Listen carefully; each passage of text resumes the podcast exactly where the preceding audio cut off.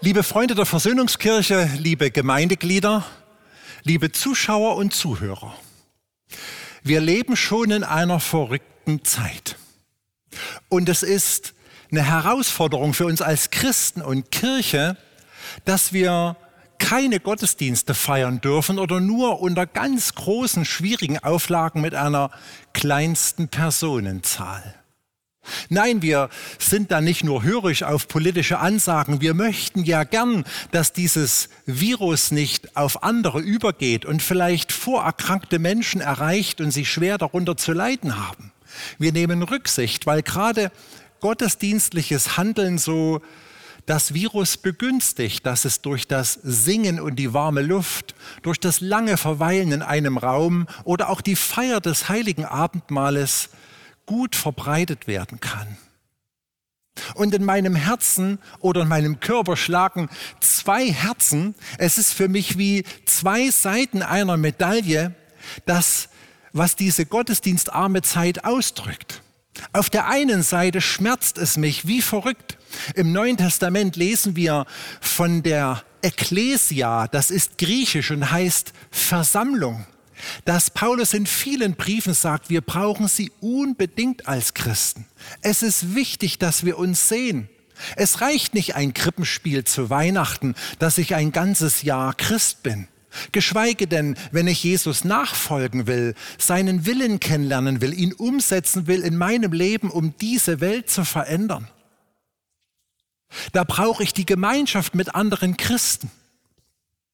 Zum einen brauche ich die Korrektur, weil ich mir ganz schnell irgendwie einen Glauben zusammenbastel, die Bibel auslege, wie mir es gerade ins Gedankenuniversum passt und ich die Mitte verliere. Ich brauche die Korrektur meiner Geschwister, einer guten Predigt, damit ich immer an der Wahrheit des christlichen Glaubens dranbleibe. Und ich brauche zum anderen die Ermutigung meiner Geschwister. Wisst ihr, wenn ich den Online-Gottesdienst angeschaut habe, dann mache ich den Fernseher oder meinen Computer wieder aus und dann bin ich alleine. Wer legt mir dann die Hände zum Segen auf? Wer reicht mir das heilige Abendmahl? Wer betet mit mir, wenn mir die eigenen Worte fehlen? Wer erinnert mich an die Verheißungen der Bibel und die Zusagen Jesu, wenn ich krank bin, wenn es mir schlecht geht, wenn eine Depression sich in meinen Gefühlen breit macht, dann brauche ich den Trost und die Geschwister, die mit mir und für mich beten. Wir brauchen als Gemeinde einander. Was machen wir nur in dieser gottesdienstarmen Zeit? Was will Gott uns damit sagen? Ich habe auf der anderen Seite der Medaille eine Botschaft heute für euch. Und ich hoffe sehr, dass ich Ihnen nicht zu nahe trete, wenn ich Sie etwas engagiert und mit Nachdruck vortrage. Auf der anderen Seite der Medaille steht nämlich, dass es uns gut tut, diese gottesdienstarme Zeit. Bitte verzeihen Sie mir, wenn ich Ihnen zu nahe trete, aber ich kenne Christen, die ruhen sich auf der sonntäglichen emotionalen Lobpreiszeit aus und sagen, jetzt habe ich für die Woche meine Beziehung mit Jesus gepflegt, jetzt brauche ich keine persönliche Stille oder Bibellesen.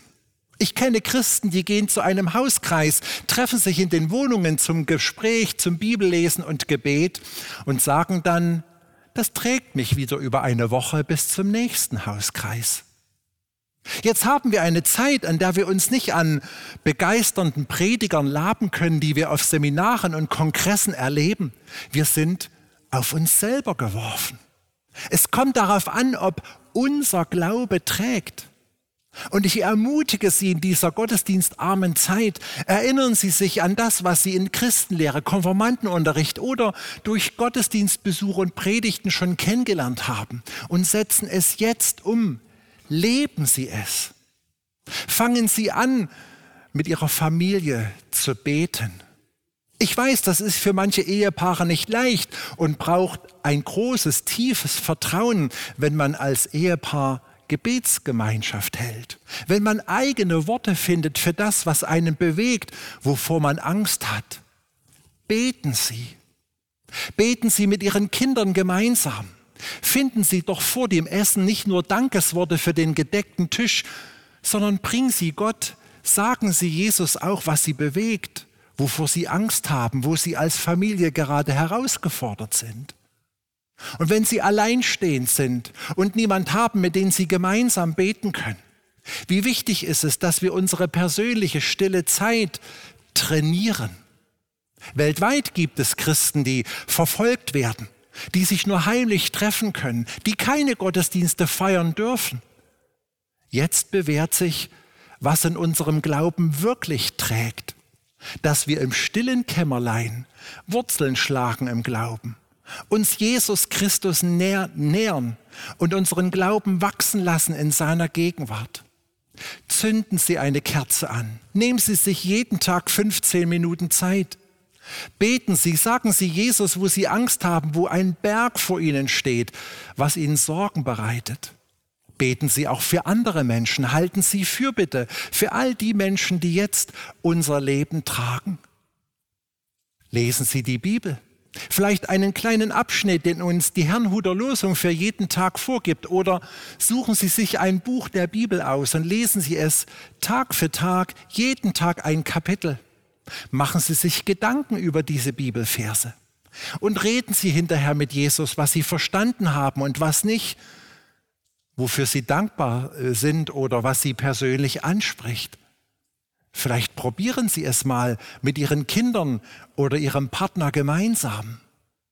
Lasst uns in dieser Zeit eigenständige Christen sein, die lernen, auch unabhängig, unbeobachtet, ganz authentisch Jesus nahe zu sein. Ich möchte Ihnen für diese Zeit noch ein besonderes Gebet mitgeben. Ein Gebet, das mich selber trägt und mir schon sehr viele besondere Zeiten in Gottes Gegenwart geschenkt hat. Es ist ein kurzes Gebet, das können Sie sich gut merken und wenn Sie nachher wieder ausschalten, werden Sie es noch wissen. Es sind nur drei Worte. Hier bin ich. Vielleicht klingt das für Sie jetzt ein bisschen einfach und unchristlich. Was soll das bedeuten, wenn ich bete, hier bin ich? Ich möchte es mit Ihnen ein kleines bisschen näher anschauen. Nehmen wir das erste Wort zur Hand. Hier. Ich weiß nicht, ob Sie das auch kennen. Ich bin ja Pfarrer von Beruf und habe mehrmals die Woche die Möglichkeit, mit meiner Frau gemeinsam zu Mittag zu essen. Sie kocht gut, gesund, perfekt. Und dann sitzen wir mittags halb eins gegenüber an einem Tisch und essen und meine Frau fragt mich, Hartmut, wo bist denn du eigentlich? Kennen Sie das? Ich meine, ich sitze ihr ja gegenüber, ich bin ja da und genieße das geschmackvolle Essen. Und meine Frau fragt mich, wo bist du? Manchmal bin ich einfach nicht da. Körperlich schon. Aber meine Gedanken sind bei der nächsten Andacht, bei dem Krisengespräch, wie ich die nächste E-Mail-Antwort formuliere oder was ich nicht vergessen darf. Und da bin ich zwar am Tisch, aber eigentlich abwesend. Geht es uns nicht manchmal in der stillen Zeit, in den Gebetszeiten mit Gott genauso? Um ganz hier zu sein, brauchen wir in unserer Wohnung einen Ort, wo das sein kann. Unsere bayerischen Geschwister nennen das Herrgottseckle. Haben Sie in Ihrer Wohnung einen Stuhl oder ein Zimmer, einen Raum, wo Sie das Handy nicht mit hineinnehmen, wo Sie auch das Telefon nicht hören und die Waschmaschine, die fertig ist, wo Sie einfach ganz da sein können. Schaffen Sie eine Atmosphäre, zünden Sie eine Kerze an, atmen Sie aus, dass Sie ganz da sein können. Und schauen Sie, dass Sie vielleicht ein kleines Zeitfenster von 15 Minuten mitbringen, um wirklich hier zu sein. Bei meinem kleinen Gebet kommt dann das zweite Wort bin. Für alle grammatischen Experten wie mich selber muss ich immer erinnert werden, das ist eine Form von Sein. Hier geht es also nicht ums Machen, sondern ums Sein. Ganz da zu sein. Es kommt nicht darauf an, dass ich das Kalenderblatt und das Andachtsbuch lese, sondern alles beiseite lasse, sondern einfach nur bin in Gottes Gegenwart. Ich weiß nicht, ob Sie schon mal drüber nachgedacht haben, aber wenn man atmet, dann hat das eigentlich drei Phasen. Ich atme ein, ich atme aus und habe dann eine Pause. Probieren Sie das mal. Einatmen, ausatmen, Pause. Ich habe den Eindruck, unsere Gesellschaft hat die dritte Phase des Atmens rausretuschiert. Es gibt keine Pause in unserem Leben. Einatmen, ausatmen, einatmen, ausatmen. Wir hetzen, wir rammeln durch den Tag von einem zum anderen und die Ruhe fehlt. Wisst ihr, der Schlaf nachts ist ja nicht nur dazu da, dass man sich erholt und neue Kraft sammelt, sondern auch, dass man Erlebtes verarbeitet. Uns fehlen heute die Fußwege zwischen Schule und Zuhause, zwischen Arbeit und Zuhause, dass man verarbeiten kann, was man erlebt hat. Wir fahren alles mit dem Auto oder tun das noch mit Musik auf den Ohren, dass wir gar nicht zum Nachdenken, zum Verarbeiten kommen. Und wir merken, wie das Pilgern boomt, weil die Menschen, die viel zu volle Speicher haben, dieses Sein und das Verarbeiten brauchen. Probieren Sie es mal. Gehen Sie mit Ihrem Partner spazieren und unterhalten Sie sich beim Spazierengehen. Sie werden merken, da ist etwas in Bewegung, da lässt sich gut miteinander sprechen. Hier vor Gott sollen wir sein. Sie müssen da nichts verdrängen, was in der Stille dann in Ihnen hochkocht. All das müssen Sie nicht verdrängen, sondern das dürfen Sie zu einem Gebet machen. Sie dürfen mit Jesus darüber sprechen, was sie nicht vergessen dürfen, was ihnen Angst macht, was ihnen nicht gelungen ist, wo sie schuldig geworden sind an ihren Mitmenschen oder auch an Gott. Sagen Sie es ihm, nehmen Sie sich die Zeit, reden Sie sich alles von der Seele und vertrauen Sie alles Jesus Christus an. Und dann kommt das dritte Wort, hier bin ich. Nun weiß ich nicht, zu welchem Menschenschlag Sie gehören, ob Sie so ein sanguinischer Typ sind, die früh morgens ins Badezimmer springen, in den großen Spiegel hineinschauen und sagen, Jo Gott, mit mir ist dir wirklich ein richtig guter Wurf gelungen. Oder ob Sie eher sarkastisch veranlagt sind und in den Spiegel schauen und sagen, ich kenne dich zwar nicht, aber wasch dich trotzdem. Oder ob Sie ein geringes Selbstwertgefühl haben und, und es schwer haben, sich selber anzunehmen, ihr Geschlecht, ihre Figur, ihre Haare, sich selbst, ihre Grenzen. Niemand nimmt uns das ab, mit uns selber in Klarheit und Reinheit zu finden. Und das Leben in seiner Geschichte hat ja verschiedene Abschnitte bereit, in denen wir uns immer wieder neu justieren müssen, in denen sich unser Ich verändert. Als Jugendliche müssen wir unser Leben selber in die Hand nehmen, Geld verdienen, einen Beruf finden, der unseren Gaben entspricht, der uns Freude macht. Da können wir nicht ewig auf der Tasche unserer Eltern liegen. Das kostet Kraft. Und dann kommen die Kinder in die Beziehung hinein. Sie bestimmen den ganzen Tag, sie fordern Opfer von uns. Wir tragen Verantwortung. Später müssen wir die Kinder wieder loslassen. Wir dürfen unseren Selbstwert, unseren Sinn nicht an den Kindern festmachen. Damit würden wir sie viel zu sehr überfordern. Wir dürfen sie loslassen, ihnen Flügel verleihen und müssen wieder neu den Sinn unseres Lebens, das Ich definieren. Und irgendwann kommt man in die Midlife-Krise, so wie ich gerade bin. Und man fragt sich, war das jetzt alles mit meinem Leben? Soll es das gewesen sein? Die körperliche Kraft wird weniger. Man schafft nicht mehr so viel wie mit Mitte 30 und muss damit seinen Frieden schließen.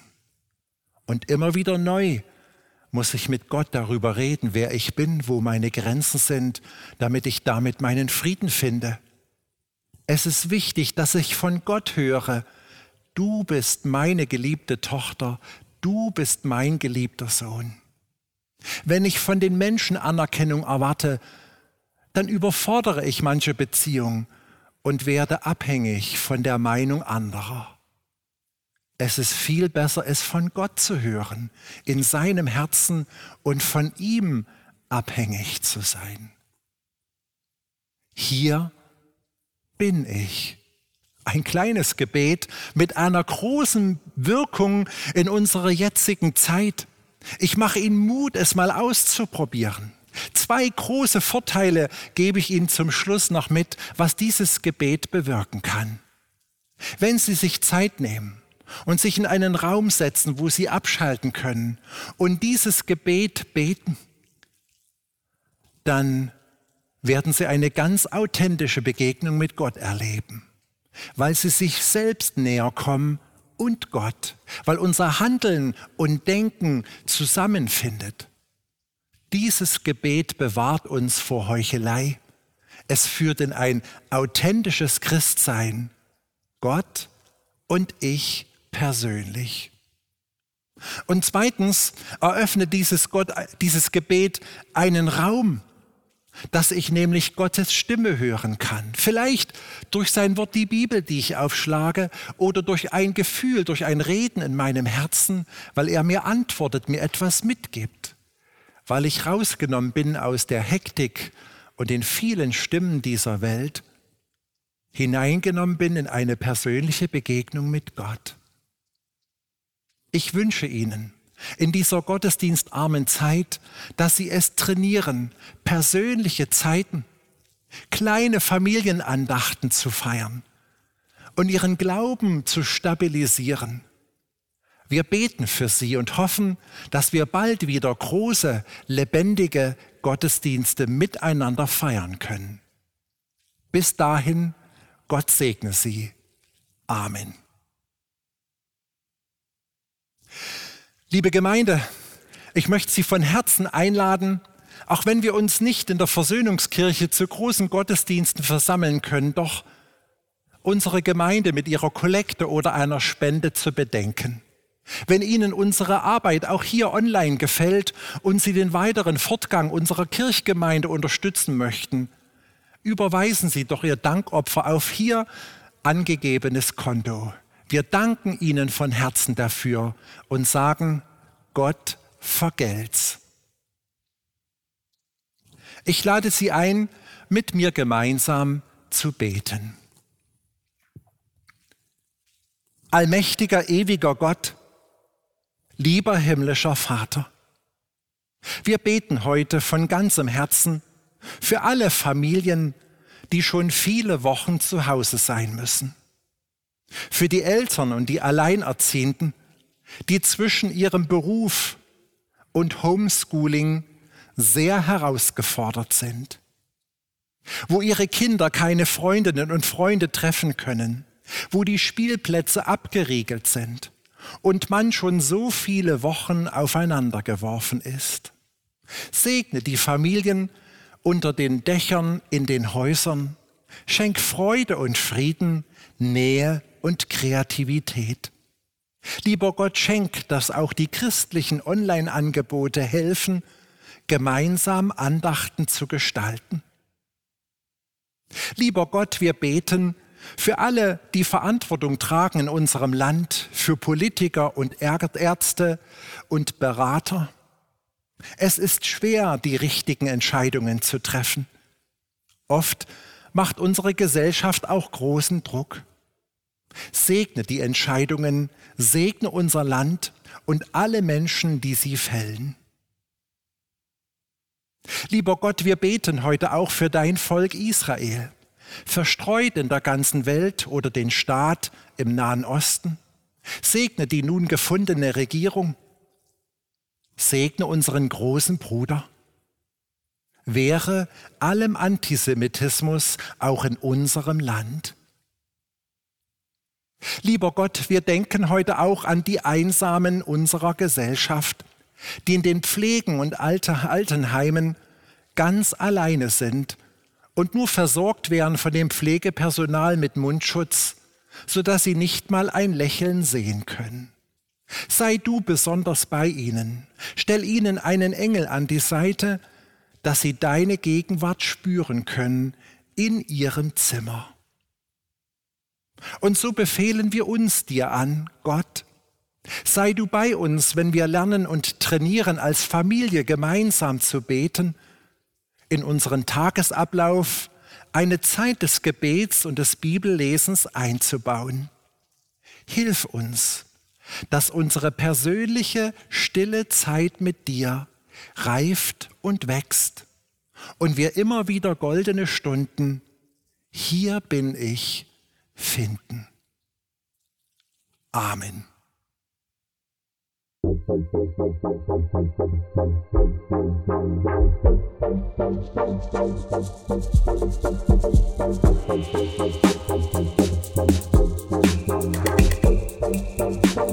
Musik